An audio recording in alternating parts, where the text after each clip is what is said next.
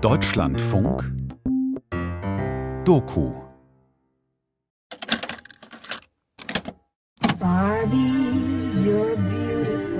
Meine erste Barbie.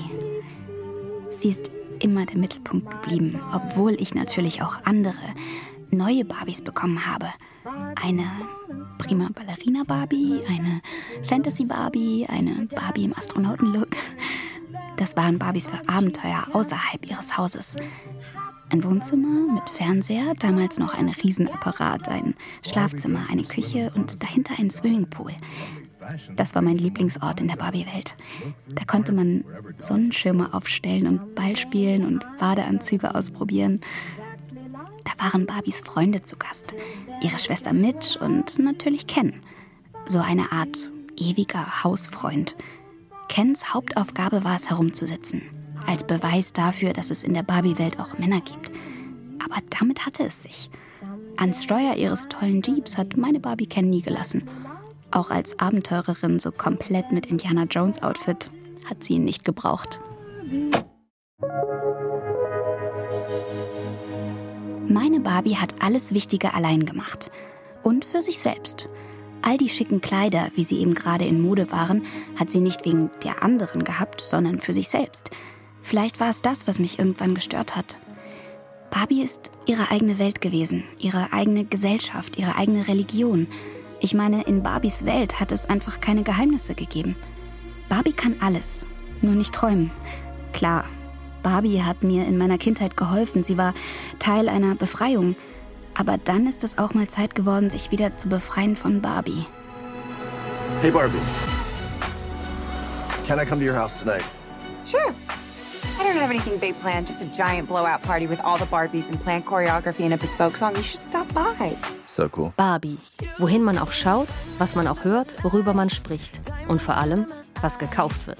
the best day ever. It is the best day ever. So is yesterday, and so is tomorrow, and every day from now until forever. Barbie, let's go party.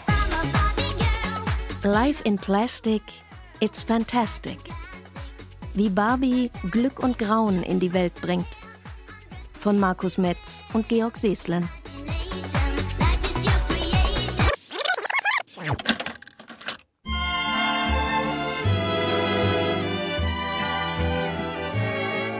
Das Jahr 1952. Am 24. Juni erscheint in der Bundesrepublik Deutschland die erste Ausgabe einer neuen Art von Zeitung. Bild. Auf den zunächst vier Seiten gibt es dicke Überschriften, viele Fotos, dazu Horoskope, Preisausschreiben und, nach dem Vorbild der britischen Boulevardpresse, auch Comics und Cartoons. Dafür hat man dem Illustrator Reinhard Beutin die Aufgabe gestellt, ein weibliches Maskottchen für die Zeitung zu entwerfen. Beutin versucht es zuerst mit einem niedlichen Mädchen, doch das entspricht weder dem Geschmack der Redaktion noch dem der Leserinnen und Leser. Also verändert er Aussehen und Charakter der Figur. Lilly bekommt einen Schmollmund à la Brigitte Bardot, üppige Körperformen und eine modische Pferdeschwanzfrisur. Lilly ist sich offenbar ihrer Wirkung auf Männer bewusst und sucht, ganz Material Girl der Wirtschaftswunderzeit, nach reichen Gönnern. Ich könnte ohne alte Glatzköpfe auskommen. Aber meine Urlaubskasse nicht. Lilly gibt sich frech und provokant, was viel über den Zeitgeist aussagt. Lilly ist der Gestalt gewordene Sextraum älterer Männer. Aber zugleich ein Ideal für junge Frauen, die sich von alten Moralvorstellungen und Tabus befreien wollen. Ach, hier sind zweiteilige Badeanzüge verboten? Welchen der beiden Teile soll ich denn ausziehen, Herr Wachtmeister? Was Rollenmodelle und Abhängigkeitsverhältnisse anbelangt, ist Lilly wahrhaftig keine Vorkämpferin feministischer Selbstbestimmung. Sie liebt Konsum und Luxus, arrangiert sich mit den Strukturen von Klasse, Geschlecht und Generation und macht sich nichts daraus, ihren Körper als Ware und als Waffe einzusetzen. 1955 bietet der Axel Springer Verlag die Bild Lilly zu Werbezwecken in Gestalt einer Plastikpuppe an. Das ist in mehr als einer Hinsicht innovativ. Zum einen ist Lilly die erste Puppe, die nicht dem Baby- und Kindschema entspricht. Zum anderen kann sie sich dank neuartiger Mechanik so bewegen, dass sie für die einen einigermaßen sportlich, für andere schon reichlich frivol wirkt. Produziert wird die Puppe in Oberfranken, verkauft wird sie in einer Plastikröhre auf einem Podest stehend mit ihrem Namen und dem Bildlogo. Dazu gibt es immer eine Bildzeitung. Als Spielzeug ist Bild Lilly mit 12 D-Mark zu teuer. Als Dekorationsmaterial und Werbeträger sowie als originelles Geschenk für Erwachsene findet sie einen Markt. Lilly bekommt diverse Accessoires und Kleidungsstücke. Sie spaltet sich in verschiedene Typen nach Haar- und Augenfarbe auf. Und bald wird sie in Länder exportiert, in denen niemand etwas von einer Zeitung namens Bild gehört hat. Die Idee der Anziehpuppe aus Plastik findet fast überall Zuspruch. Und von Italien bis Hongkong entstehen schnell Lilly-Nachahmungen. Manche sind ziemlich dreiste Kopien. Und, anders als das Vorbild, aus billigen Materialien und ohne die Beweglichkeit der ursprünglichen Bildlilly. Dieses Konzept für einen universalen Massenmarkt zu verramschen, ist ein großes Missverständnis. Als Ruth Handler, Mitbegründerin der amerikanischen Spielzeugfirma Mattel, 1956 von einer damals obligaten Europareise eine Bild-Lilly-Puppe als Souvenir mitbringt, ist ihr sehr schnell klar, worin das eigentliche Erfolgsgeheimnis liegt. In der Qualität und in der Flexibilität der Puppen. Sie weist ihre Designer an, eine amerikanische Version zu erschaffen. Mehr Marilyn Monroe als Brigitte Bardot. Mehr Ballkleid als Ringelpulli.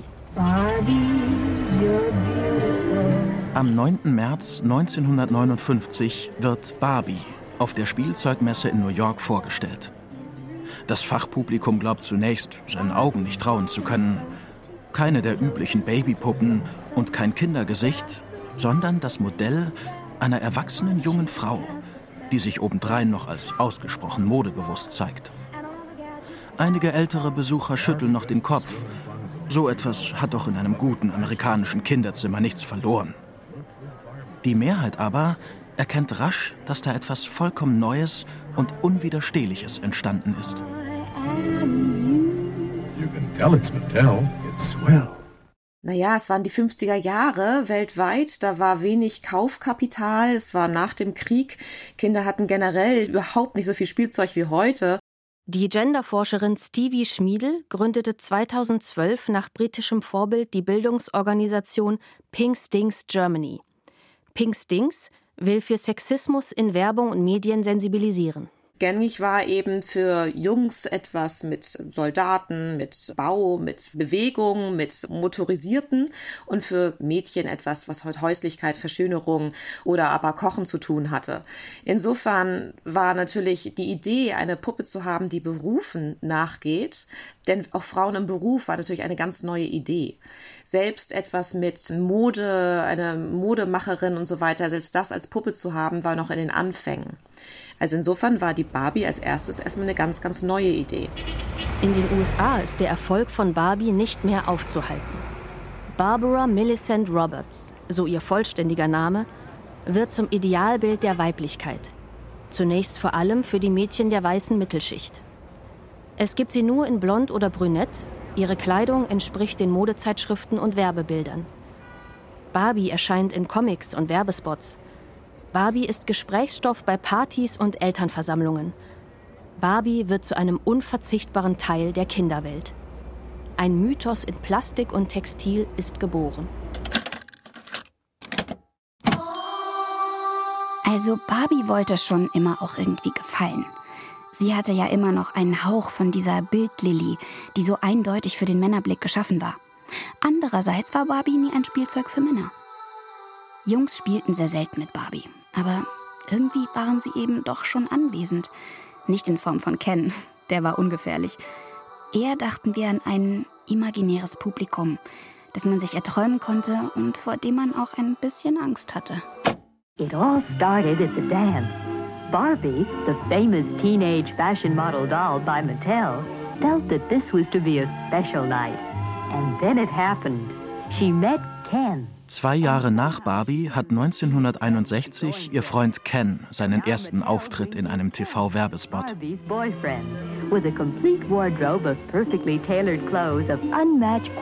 Barbie ist nicht nur eine Spielzeuglinie, da ist immer auch ein mediales Drumherum.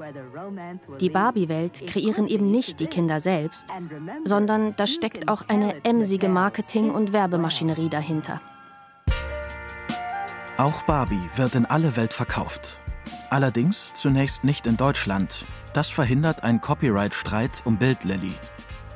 Doch als Mattel, man hat mittlerweile genug verdient, für eine großzügige Summe nachträglich die Rechte an der beinahe schon vergessenen Lilly erwirbt, taucht Barbie auch hier in den Spielzeugläden auf. Mittlerweile ist sie noch ein wenig mädchenhafter geworden. Es gibt sie nur noch in der Idealform der Modelllinie Superstar Barbie. Blond, mit einem mehr oder weniger gewinnenden Lächeln, in einer anatomisch eher zweifelhaften Modellierung. Dafür aber mit wachsender Garderobe, mit Accessoires, die dem Konsumideal der aufstrebenden Mittelschicht entsprechen. Mein Auto, mein Haus, mein Swimmingpool, meine Ferienreise, meine Hochleistungsküche, meine Freunde. Superstar Barbie. Hi, I'm Judy. I want you to meet new Superstar Barbie doll. Barbie funktionierte von Anfang an durch eine unglaubliche Vielfalt an Accessoires. Keine andere Puppe hat diesen Erfolg geschafft bisher, weil das Geld nicht da reingesteckt wurde, genau diese Accessoires zu entwickeln. Und diese Accessoires entstanden natürlich auch durch Kooperationen mit anderen großen Marken oder Designern. Superstar Barbie doll comes with necklace, earrings, ring, shoes, and gown from Mattel. Barbie hat jedes Jahr eine neue Kollektion. Sie hat unglaublich viele Kleidungsstücke, Autos, Pferde. Das Barbie-Haus konnte toll eingerichtet werden. Bei jeder Entwicklung waren natürlich auch spannende Designer an Bord, die auch wiederum bis heute ihre verschiedenen Produkte auch darüber vermarkten konnten. Das waren immer sehr, sehr interessante Kooperationen. Have you heard what's happened? Barbie's changed. Barbie's new and different. She's the very same size, but now she comes with a groovy outdoor look. Gerade diese Vielfalt, also als Kind etwas auszuleben, ein Konsum auszuleben, ein Haben wollen, was in jedem Märchen mit dem Schlaraffenland, mit der Vorstellung, ich lebe als Prinzessin in einem Schloss und habe so viel Kleider, wie ich haben möchte, das ist natürlich genau die Welt, die über Barbie tatsächlich zu kriegen war. But what do I do with my old Barbie? What do you do? Here's what you do. Just take your old Barbie before it's too late and run, run, run to the toy store. Then trade it to the man with $1.50 less than half what you normally pay. And look what you get. New Barbie for less than half price. Für Geburtstage und Weihnachten hatte man dann die Wünsche für die verschiedenen Produkte. Also Barbie hat eine ganze Welt angeboten, eine Fantasiewelt, in der natürlich auch die Eltern erstmal das Kind in einer ganz heilen Welt aufwachsen lassen wollten und auch nichts Bedrohliches an sie rankommen lassen wollten, nichts Unverfängliches zu sehen war. Und gleichzeitig ist natürlich das auch Bestandteil einer Kritik, einer sozialkritischen Kritik, einer konsumkritischen Kritik, dass Barbie nur funktioniert in einem kompletten Konsumrausch. First come, first serve. There's a limited supply at this special low price, so take your old Barbie and a dollar and a half and trade them for the Barbie who's new. Der erste Vorwurf, der Barbie und ihrer Welt gemacht wird, ist also ihr hemmungsloser Konsum und die schiere Äußerlichkeit. Der zweite Vorwurf ist der, ihr Körper- und Schönheitsideal sei nicht nur drastisch reduziert und ungesund, sondern auch anatomisch unmöglich. Würde man ihre Maße auf einen Menschen projizieren, wären sie etwa 99, 46, 84, die Kleidergröße wäre 30. Bei diesen Maßen wäre im Körper nicht genug Platz für die lebensnotwendigen inneren Organe. Diesem Ideal nachzueifern wäre ausgesprochen ungesund, möglicherweise lebensgefährlich. Selbst die sogenannte dicke Barbie, die es irgendwann auch gibt, ist nichts als eine gerade einmal normale Größe in der Wirklichkeit. Warum zum Teufel muss Barbie denn so mager sein? Natürlich waren da ganz große Ähnlichkeiten zur Bild-Lilly. Man muss aber sagen, dass natürlich nicht nur die Bild-Lilly, sondern die gesamte Entwicklung dieser Zeit in, in eine ähnliche Richtung ging. Genderforscherin Stevie Schmiedl. Wenn Sie sich vorstellen, dass zum Beispiel Twiggy auf dem Cover der Vogue in den 60er Jahren, also 1960 war Twiggy das erste Mal in der Vogue, das war ein Model, die sehr schlank war, ähnlich wie Barbie, große Augen, sehr niedlich wirkte und trotzdem sexy. Und so war natürlich Bildlilly, Twiggy, die Barbie alles ähnliche junge Frauen als Vorbilder für jüngere Frauen, die einerseits Minirock trugen, sexy waren, eine Erwachsenenwelt eroberten und gleichzeitig dabei immer noch niedlich und sehr schlank waren. Barbie war von Anfang an eben ein ungewöhnliches Spielzeug für junge Mädchen und ich muss es ehrlich zugeben, ich habe auch mit Barbie-Puppen gespielt, als ich klein war und ich habe das auch immer schon verteidigt. Diana Weiß, Autorin und Professorin für Modejournalismus an der BSP Business and Law School in Berlin. Und da gab es eben auch im Feminismus immer schon unterschiedliche Positionen dazu, wie man jetzt äh, Barbie zu beurteilen hätte. Also diese Spannung ist in der Figur angelegt, die hat sie schon immer begleitet. Ich glaube nur, dass eben viele Leute sich vielleicht damit noch nie beschäftigt haben. Und natürlich bei so einer rein oberflächlichen Betrachtung ist jetzt das emanzipatorische Potenzial vielleicht nicht das Erste, was einem einfällt zur Barbie-Puppe. Genauso kann man sehen, dass diese Barbie oder Bildlilly oder andere Formen für junge Frauen dass die letztendlich sexy sein durften im gewissen Maße. Man denke an die Büstenhalter der frühen 60er Jahre und Ende der 50er. Das heißt, sie durften ihre Rundungen zeigen. Gleichzeitig mussten sie irgendwas Braves haben. Und dieses Brave wurde insbesondere natürlich auch durch eine Schlankheit gezeigt. Die hatten keine großen Rundungen, sondern es war eben was zu sehen, aber es war eben alles trotzdem an schlanker Taille, an zurückgenommenen, an einer Figur, die auszeigte, wir nehmen zwar vielleicht mit Beruf noch Raum ein, aber gleichzeitig halten wir uns durch eine Askese oder einen besonderen Schlanksein auch zurück. Und das war ein Bild, was genau in die Zeit passte. Mehr durfte es nicht sein und es durfte diesen Rahmen auch nicht sprengen.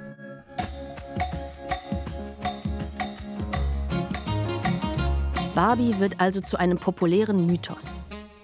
Im Kinderzimmer lernen die Mädchen bereits spielerisch Widersprüche, die sie im Leben erwarten, zu bewältigen. Um in der Gesellschaft und in der Familie erfolgreich zu sein, muss dabei ein Frauenideal geschaffen werden, das einerseits neue Freiheiten, Selbstständigkeit und Unabhängigkeit erlaubt, andererseits aber auch Selbstkontrolle und Beschränkung erfordert. Barbie darf sich, vielleicht ein bisschen wie Doris Day in ihren Filmen der 1960er Jahre, sozial emanzipieren, muss aber zugleich in ihrem Verhalten wie in ihrem Körperbild betonen, dass sie prinzipiell ungefährlich für die puritanische und patriarchale Ordnung ist. Ich könnte doch bei dir übernachten. Wieso? Weil wir zusammen sind. Was machen wir dann? Ich bin mir nicht so ganz sicher.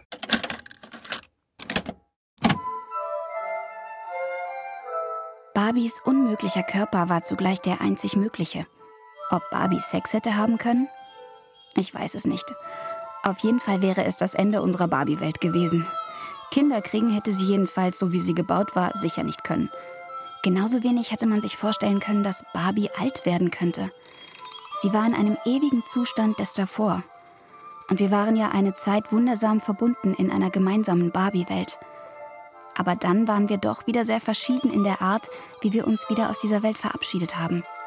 Bei manchen von uns ging das mit einem Schlag, bei anderen dauerte es etwas länger.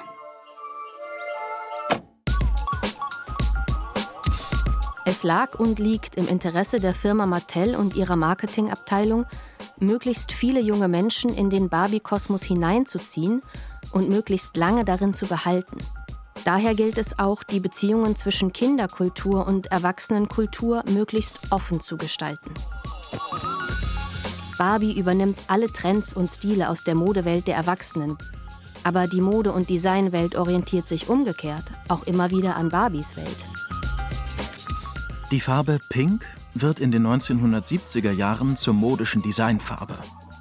In die Barbie-Welt, in der bisher Rot und Blau dominant waren, wird Pink um 1976 als Leitfarbe eingeführt. Die ersten Barbie-Puppen hatten sogar noch eine Vorliebe für ein strenges, modernes Schwarz-Weiß. Später wird Barbie ihr Pink wieder in die wirkliche Modewelt zurückwerfen. Heute assoziieren wir mit der Barbie-Welt einen überbordenden Plastikrausch in Rosa. Ob Barbie jetzt so erfolgreich ist, weil sie pink ist, oder ob nur weil Barbie pink war, die Farbe selbst eine Erfolgswelle für Mädchen war, das ist ganz schwierig zu sagen, wo Henne und Ei da liegt. Fakt ist, dass Pink als Mädchenfarbe noch relativ jung ist. Wenn Sie an Louis XIV, den Sonnenkönig, denken, der mit rüschen, rosafarbenen Kleidern, mit hochhackigen Schuhen und Schminke als besonders männlich gesehen wurde, dann wissen wir ja, dass die Farben rosa und blau variabel eingesetzt wurden über die Jahrhunderte. Und eigentlich erst mit der industriellen Revolution in dem Männer blaue Männer trugen in den Fabriken, seitdem Blau eher für Männer vorgesehen wurde, Hellblau zum Beispiel war die Farbe von der Jungfrau Maria für viele Jahrhunderte. Also Farben sind da nicht so wichtig. Wenn die Organisation, die ich aufgebaut habe, Pink Stings hieß, dann weil Pink jetzt in unserer heutigen Zeit für Mädchen steht und es natürlich stinkt, dass Mädchen auf Barbie reduziert werden, beziehungsweise auf häusliches, schlankes, niedliches und auf verschönerndes. Was Barbies berufliche Ambitionen anbelangt, gehen Wirklichkeit und Traum ineinander über. 1968 wird sie Astronautin, als man in den USA noch per Dekret der NASA festhält, dass Frauen wegen ihrer Empfindungsschwankungen durch den Zyklus nicht in der Lage seien, Aufträge im Weltall zu erledigen. Barbie erlebt die Zeit der Hippie-Revolution in Blümchendekors, orangenen Klamotten und auf der Suche nach Rockfestivals – Vermutlich hat sie zu dieser Zeit wenig gegen einen Joint oder gegen psychedelische Kunstwerke einzuwenden. Ihre schwarze Schwester erhält einen beeindruckenden Afro und steht bestimmt auf Soul und Aretha Franklin. 1980 kommt die erste dunkelhäutige Barbie auf den Markt. Zuvor hat es schon eher halbherzige Versuche gegeben, schwarze Modepuppen herauszubringen, Meistens sind das einfach eingefärbte Barbies, die als Nachbarn oder ferne Bekannte vorgestellt werden, gar als Besucherinnen aus Jamaika. Die Angst, das kaufkräftige weiße Publikum zu verschrecken, ist noch größer als die Aussicht, einen weiteren Markt zu erobern. Die schwarze Barbie ist nicht nur Ausdruck einer gewandelten Struktur der amerikanischen Gesellschaft, sondern auch den Marktanalysen geschuldet, die eine zunehmende Kaufkraft in einer neuen schwarzen Mittelschicht diagnostiziert. Aber nicht nur der Name ist nun Programm. Black Barbie soll die Position, die die weiße und blonde Barbie in ihrer Welt innehat, gleichberechtigt besetzen können. Eine Black Barbie kann Mittelpunkt einer Barbie-Welt werden. Aber Black Barbie scheint dann doch erst einmal zu viel der Gleichstellung weshalb nach kurzer Zeit die afroamerikanischen, später die latino- und asiatischen Versionen jeweils wieder eigene Namen erhalten. So entsteht die neue diverse Barbie-Welt, in der man beim Spielen selber bestimmen kann, welche die Haupt- und welche die Nebenfiguren sind, wer im Barbie-Haus wohnt und wer nur zu Gast ist.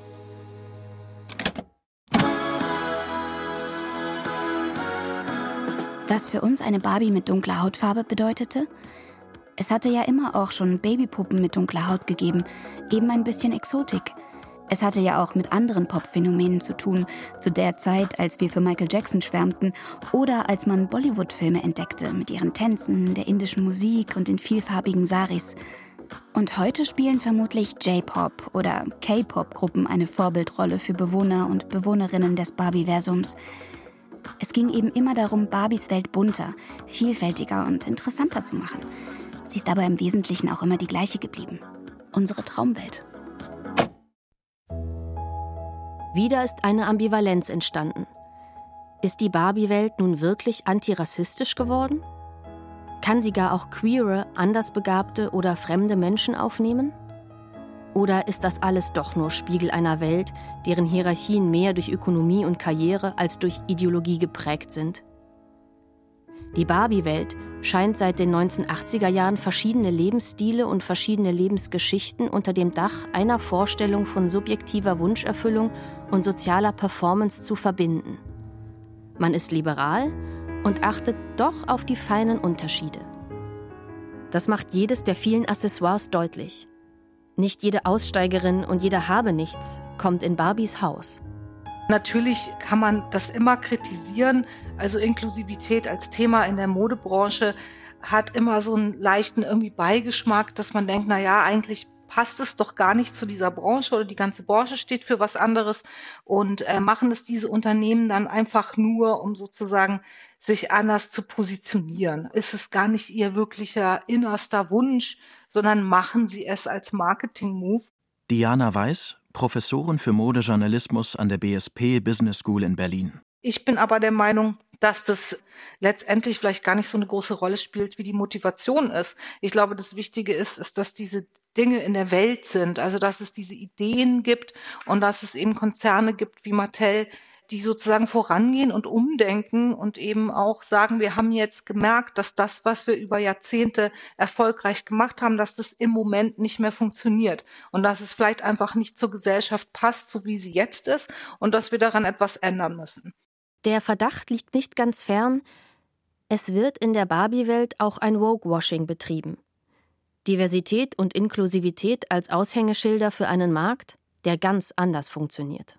Obwohl im aktuellen Barbie-Film zum Beispiel ja auch diverse Barbies zu Wort kommen, ist das wirkliche Problem ja, dass die Barbie, die am meisten gekauft wird und die auch durch Margot Robbie zum Beispiel im Film dargestellt wird, die sehr schlanke Barbie ist, die blonde Barbie, die normale Barbie sozusagen, die nach wie vor der Renner ist. Also von allen verkauften Barbies wird am meisten die Fashionista gekauft, die klassische Fashionista, also die schlanke Barbie alle halbe Jahr gibt es eine Pressemitteilung von Mattel und dann gibt es eine behinderte Barbie oder eine Merkel-Barbie oder eine Plus-Size-Barbie. Mattel ehrt Angela Merkel mit einer eigenen One-of-a-Kind-Barbie.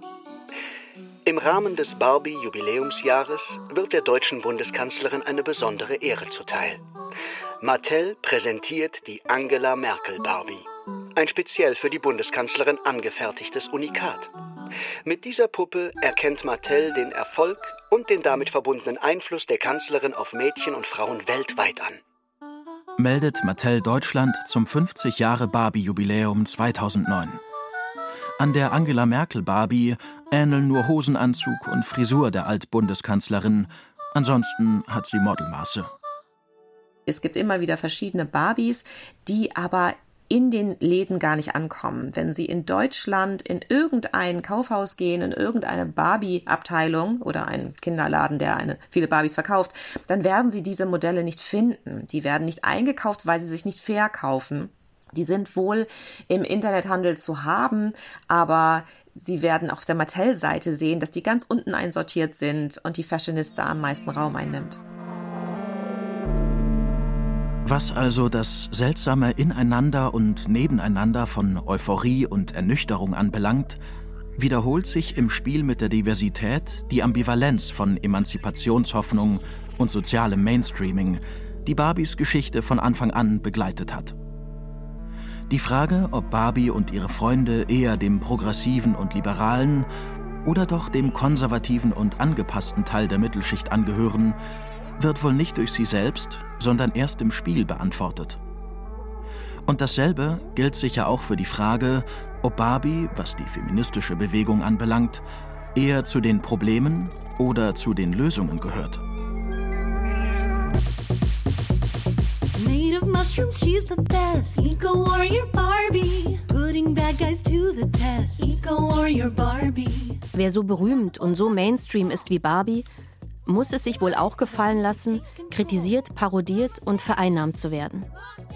Ganz besonders tun sich dabei die Spielverderber der Barbie Liberation Organization hervor, die in Spielzeugläden Barbie mit G.I. Joe verkuppeln, Barbie und Ken crossdressen, also Ken wie Barbie anziehen und umgekehrt, oder Barbie in Songs und Videos zur Vorkämpferin der militanten Klimabewegung machen. Not your Barbie girl, I'm living in my own world. I am plastic, call me classic. You can't touch me there, you can't touch my body unless I say so. Ain't your Barbie no. Zur Hymne der Barbie-Hasser, wie etwa der Barbie Liberation Organization, ist Ava Max Not Your Barbie Girl geworden. Wir sind die Barbie Liberation Organization, ein Underground-Netzwerk kreativer Aktivisten und Aktivistinnen. Wir stellen schädliche gesellschaftliche Normen in Frage und stimulieren Diskurse jenseits des Gewöhnlichen. Kreativität ist die Waffe unserer Wahl. Durch subversive kulturelle Aktionen wollen wir Menschen zum kritischen Denken provozieren. Unsere sorgfältig ausgeführten Operationen sollen den Status quo erschüttern und andere inspirieren, die Bedingungen zu hinterfragen, in die sie verstrickt sind. Daryl, Julia, Phoebe, Not afraid to serve the cause. Eco Warrior Barbie. Corporate criminal sabotage. Eco Warrior Barbie. Pussy Riot masks sold separately. Am Ende des Eco Warrior Barbie Clips ziehen sich die kämpferischen Barbies die Masken der russischen Punk-Feministinnen von Pussy Riot über. In ihrem geheimen zweiten Leben muss Barbie einiges über sich ergehen lassen. Sie wird in Raketen gesperrt, die wissbegierige Mädchen mit einem Physikbaukasten erschaffen. Sie muss sich im Stil von Pablo Picasso porträtieren lassen oder sich adrett uniformiert dem nordkoreanischen Diktator Kim andienen. Ihrer kulturellen Bedeutung schadet das aber ganz und gar nicht. Die entsteht schließlich selbst aus dieser ganz eigenen Ambivalenz. In einer Barbie-Welt zu leben, heißt ja in einer weiblich bestimmten Welt zu leben, in der Männer eher soziale Accessoires als gleichberechtigte Partner oder gar dominante Wesen sind. Barbie kann alles. Alle Berufe stehen ihr offen, aber auch alle Dimensionen der Fiktion. Von der klassischen Familienserie über den Abenteuerfilm Barbie sticht spielend Indiana Jones aus, bis zum pinken Märchentraum mit Feen, Prinzessinnen und Einhörnern. From her first movie, Barbie and the Nutcracker, it's Sugar Plum Princess Barbie. Lovely golden crown. Hair tumbling down. And a sparkling gown. She's Sugar Plum Princess Barbie. And with fairy friends, magic dancing begins. Now rescue the Nutcracker. It's the prince. Seit langem gehören zur Barbie-Welt die bonbonbunten, computergenerierten Animationsfilme, in denen Barbie in Märchenrollen schlüpft, fantastische Welten durchquert oder zum gefeierten Musicalstar wird. Seit dem Film Barbie in Der Nussknacker aus dem Jahr 2001 bringt es die Puppe mittlerweile auf insgesamt 37 Animationsfilme. Seit 2005 führen die Filme immer wieder in ein Traumreich namens Fairytopia.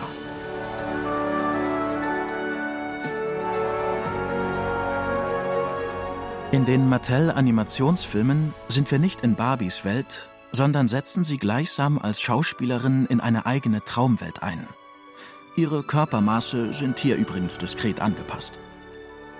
Eindeutig ist der Einfluss der Ästhetik der großen Walt Disney-Filme zu erkennen, die natürlich ungleich mehr technischen Aufwand betreiben.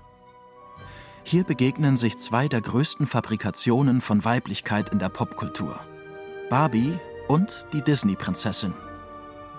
Während Barbie in die Fantasiewelt des Animationsfilms eintaucht und dabei einen Teil ihrer Puppenhaftigkeit verliert, tauchen in den Spielzeugläden auch Puppen nach den Disney-Erfolgen wie zum Beispiel Schneewittchen oder die Eiskönigin auf, die zur ernsthaften Konkurrenz für die Barbies von Mattel werden.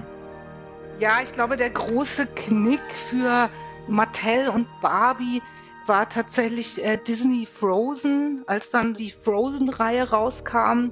Und dann hat nun ausgerechnet auch äh, Hasbro, also ein großer Konkurrent von Mattel, den Zuschlag bekommen, um diese Figuren von, ne, es gibt eine blonde und eine dunkelhaarige Prinzessin aus Frozen. Und das wurden dann eben auch die beliebtesten so Spielfiguren, also für Mädchen, haben dann Barbie abgelöst. Barbie war es eben viele Jahrzehnte lang. Und damit ist sozusagen dieser ganze Zweig so ein bisschen eingeknickt. Und ich glaube schon, dass Mattel sich überlegen musste, sich sozusagen neu aufzustellen weil diese alten Barbie-Animationsfilme, das erkennt man ja schon auch an den Titeln der Reihen. Also es gibt da sowas wie Fairytopia und Mermaidia, also wo es eben um Feen geht und um Meerjungfrauen. Und das war eben sehr, sehr klassisch so in dieser Schiene so der Unterhaltung für junge Mädchen. Seitdem kann man eben auch einen deutlichen Richtungswechsel sehen. Und äh, Mattel hat ja schon vor einigen Jahren angefangen, dann sozusagen sich Inklusivität auf die Fahnen zu schreiben. Auch sozusagen als Antwort auf das Jahr wurde Barbie immer vorgeworfen, dass sie ein unrealistisches äh, Körperbild eben vorgibt. Und deswegen gab es dann Barbies in unterschiedlichen Bodytypes, auch mit unterschiedlichen Hautfarben, unterschiedlichen Frisuren und so weiter. Und man hat dann theoretisch die Möglichkeit, sich eine Barbie sozusagen ganz nach den eigenen Vorstellungen zusammenzustellen.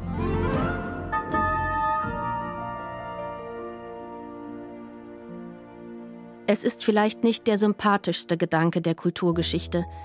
Am Ende entscheiden zwei Unterhaltungskonzerne, ein Medienkonzern, der sich in die Spielzeugwelt ausbreitet, und ein Spielzeugkonzern, der sich in die Medienwelt ausbreitet, darüber, wie die jeweils nächste Generation Weiblichkeit, Diversität, Gerechtigkeit, Erfolg, Schönheit, Fantasie und Realismus definiert. Natürlich können Spielpuppen und Filme immer nur das vermitteln, was in den jeweiligen Gesellschaften auch erhofft oder akzeptiert ist. Sowohl den etwas konservativeren Disney-Prinzessinnen als auch den vielleicht ein bisschen progressiveren Barbie-Varianten wird dabei einiges zugemutet. Muss etwa Barbie die Welt retten? Oder wäre es für den Anfang schon genug, wenn sie sich selbst retten könnte?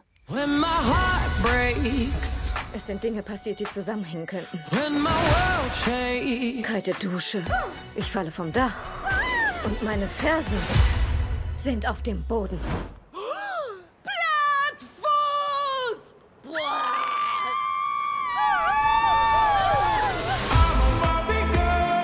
Greta Gerwigs Barbie-Realfilm, der 2023 Kassenrekorde brach und der selbst in den seriösen Feuilletons für tiefschürfende Analysen und leidenschaftliche Kontroversen sorgte, ist zugleich eine perfekte Reaktion auf all die Ambivalenzen und Widersprüche der Figur und ihrer Welt und eine fast noch perfektere Fortsetzung davon. Um die Handlung in einem Satz wiederzugeben, Barbie und Ken kommen in die wirkliche Welt und unter wirkliche Menschen, was vor allem ziemlich komische Effekte erzeugt. Tief im Inneren aber wohl auch eine Reflexion über das Menschliche und das Künstliche ist. Wow, das ist die echte Welt. Was ist hier los? Wieso starren mich die Männer so an? Ja, mich starren sie auch an. In der echten Welt? Das ist unmöglich. Wenn das auffliegt, könnte das sehr seltsame Folgen für unsere Welt haben. Es wäre katastrophal! Ich habe schallend gelacht und hatte sehr, sehr viel Spaß. Und der Film hat natürlich schon alleine für Ausstattung und für Ryan Gosling äh, mehrere Oscars verdient. Das ist ganz außer Frage. Das Problem bei dem Film, und das ist äh, sehr perfide, weil man es kaum wahrnimmt, ist, dass Barbie vermenschlicht wird. Barbie ist hinreißend, sie ist Margaret Robbie und als diese ist sie auch nicht schuld. Im Gegenteil, sie will gar nichts Böses und eigentlich ist sie nur völlig überlastet, was denn alle von ihr erwarten, dass sie noch feministischer ist, dass sie alles besser macht. Und als sie das realisiert, gerät sie ja auch in dem Film in eine Depression.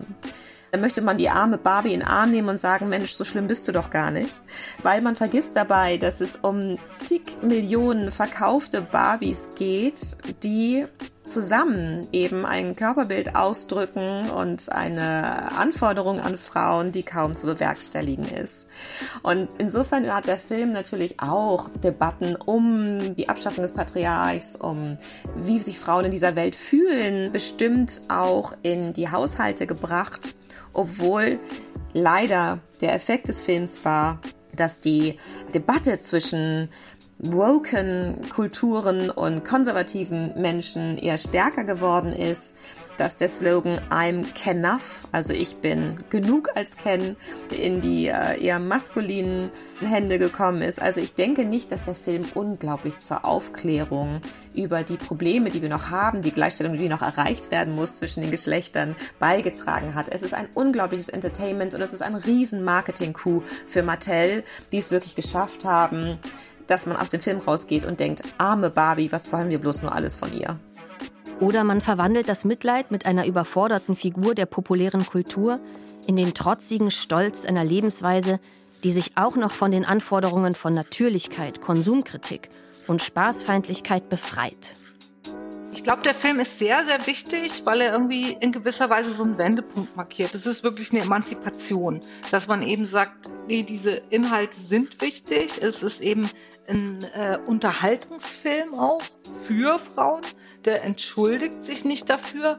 Es ist eben auch eine Befreiung von diesen Vorurteilen, dass man sagt, oh Gott, alles, was irgendwie pink ist oder was mit Glitzer zu tun hat, dafür darf man sich sozusagen nicht interessieren, wenn man als Frau ernst genommen werden möchte.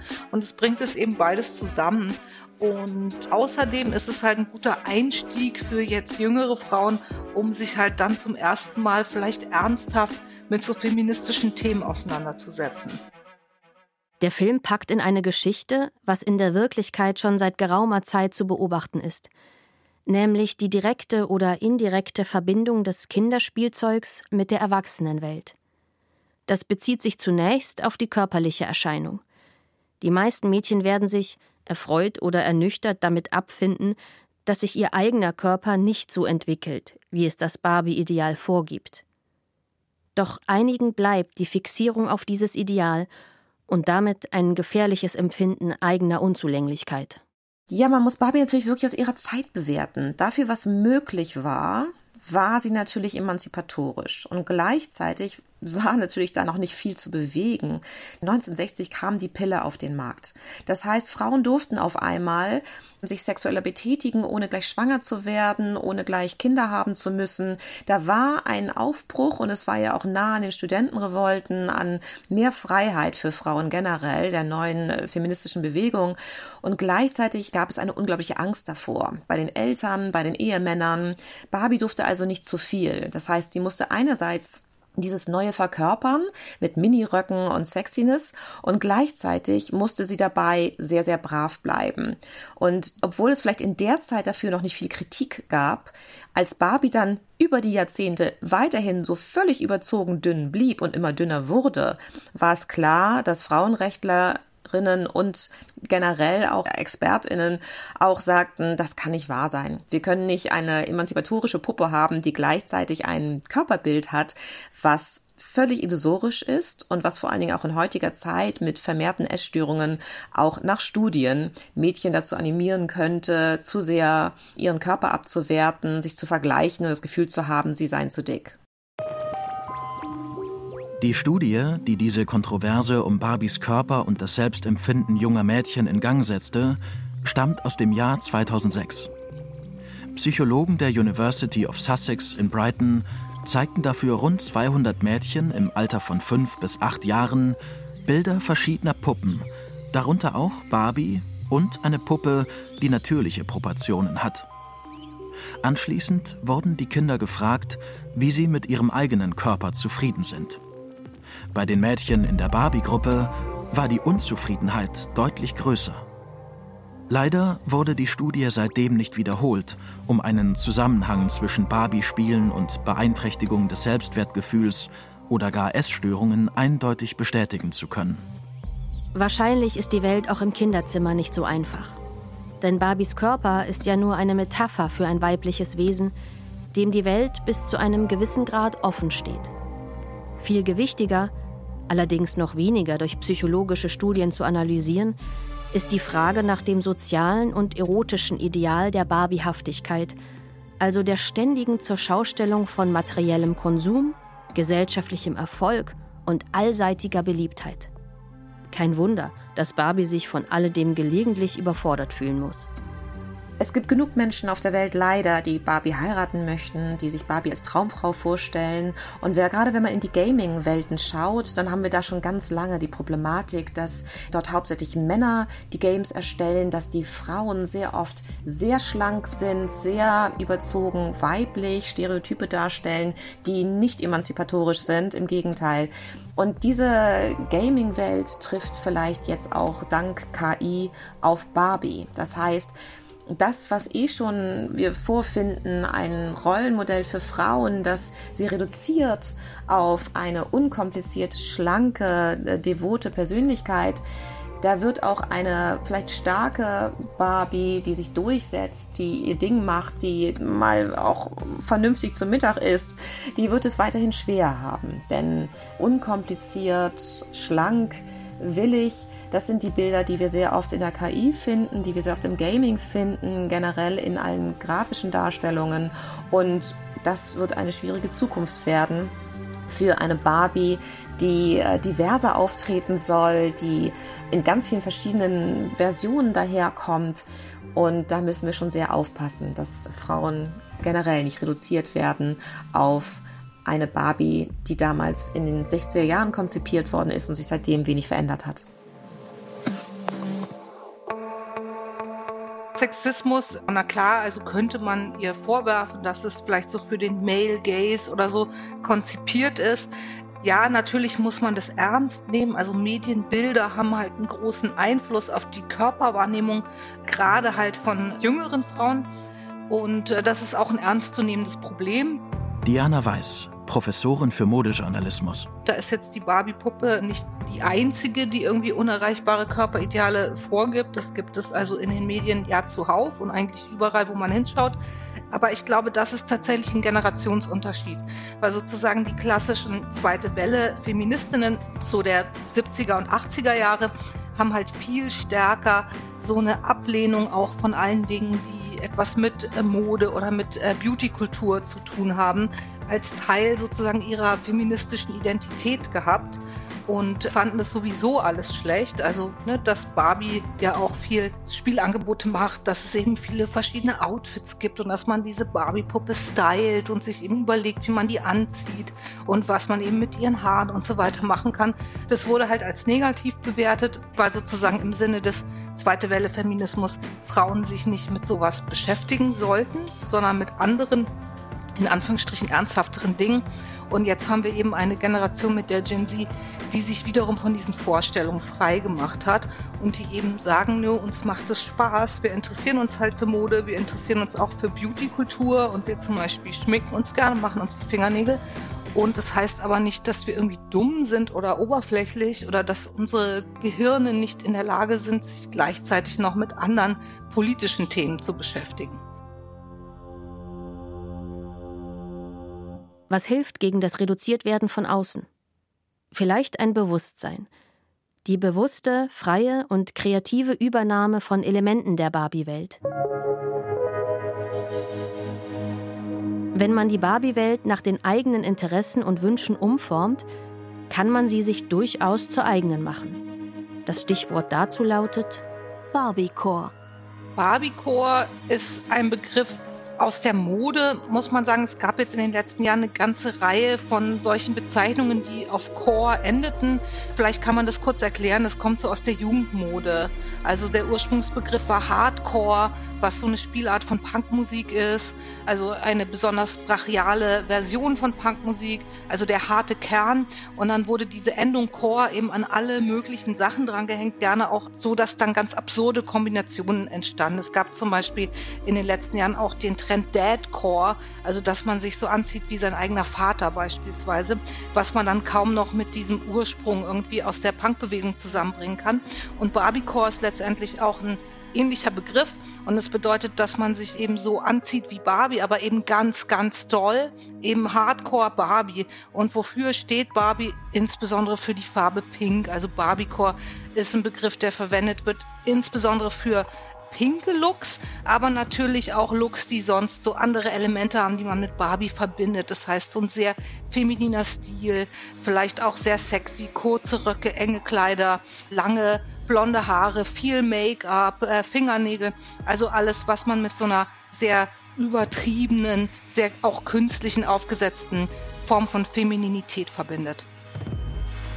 Statt also mit Barbie zu spielen wie in der Kindheit, spielt man im Barbie-Core selbst Barbie.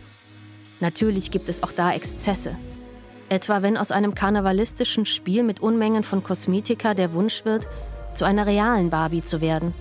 Und sei es mit Hilfe der plastischen Chirurgie.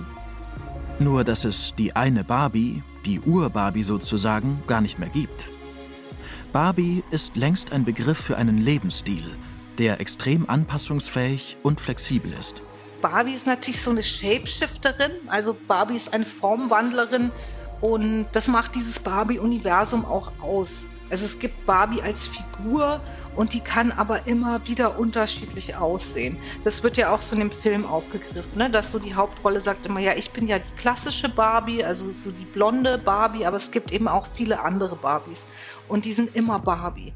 Also ne, diese Figur Barbie kann alles Mögliche sein und das war auch von Anfang an irgendwie so Kern dieser Marken-DNA, dass Barbie eben schon alle möglichen Berufe hatte. Sie war Astronautin, sie war sogar Präsidentin der USA. Dabei hatten die USA bis heute noch keine Präsidentin.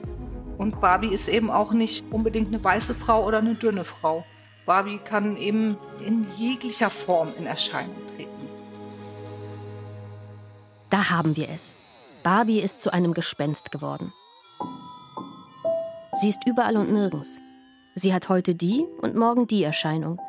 Sie ist immer auch ihr eigenes Gegenteil. Sie ist der große kulturelle und soziale Schwamm, der alles aufsaugt, was ihr vor die zarten Füße kommt. Was gerade noch draußen war, wird durch Barbie zum drinnen.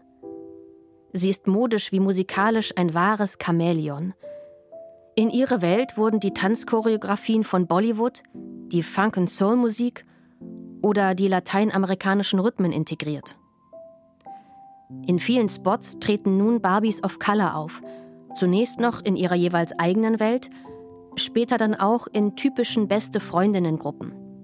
Denn auch das gehört zur Diversität, dass die schwarzen und weißen, die latino- und asiatischen Barbie-Wesen nicht unter sich bleiben, sondern sich miteinander amüsieren. Allerdings droht den Barbies dieser Welt eine andere Gefahr. Denn natürlich wurde Barbie auch zur Ikone des rastlosen Neoliberalismus und seiner Karriereträume. Barbie ist inzwischen so beschäftigt damit, als Ärztin Leben zu retten, als Robotikingenieurin die Zukunft zu gestalten oder als Karrierefrau im Businesskostüm in die oberen Etagen zu stöckeln, dass sie überhaupt keine Zeit mehr hat, in ihrer rosa Villa ein Schaumbad zu nehmen. Tanja Rest. Nimm das, Puppe. Süddeutsche Zeitung, 15. Juli 2023. Barbie kann eben nicht anders. Sie muss die Verrücktheiten, ja die Krankheiten ihrer Zeit ausleben. Jede Barbie ist ein sozialer Fortschritt gegenüber ihrer Vorgängerin. Und jede Barbie muss dabei noch ein bisschen neurotischer werden. Derzeit scheint sie nur noch die Alternative zu haben, sich entweder zu Tode zu arbeiten oder sich zu Tode zu amüsieren. Entweder zur bloßen seelenlosen Hülle zu werden oder an den Widersprüchen in ihrem Inneren zu zerbrechen. Kein Wunder, dass Barbie auch zu einem Objekt der Nostalgie wird. In Barbie-Sammlungen und Barbie-Museen, aber auch in ganz privaten Barbie-Erinnerungen.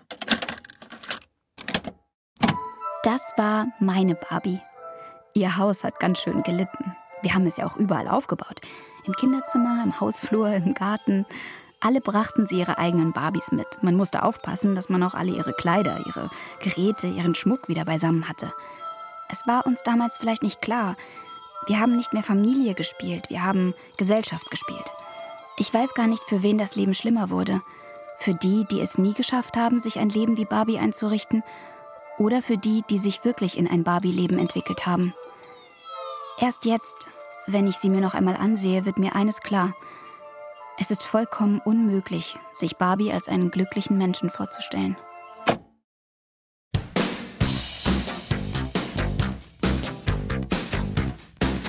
Life in Plastic. It's fantastic. Wie Barbie Glück und Grauen in die Welt bringt. Von Markus Metz und Georg Seeslen. Zitiert wurde aus Barbie-Werbeclips der Firma Mattel El Segundo, USA, aus den Jahren 1959, 61, 67, 76, 2001 und 2009. Verwendet wurden darüber hinaus Ausschnitte aus dem Film Barbie, USA 2023, Regie Greta Gerwig, Produktion Warner Brothers, Lucky Chap Entertainment, Mattel Films und Heyday Films.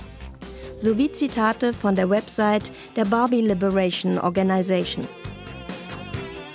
Es sprachen Anina Euling, Markus J. Bachmann, Sigrid Burkholder, Carolina Horster und Sebastian Schlemmer. Ton und Technik Gunther Rose und Oliver Dannert. Regie Matthias Kapohl.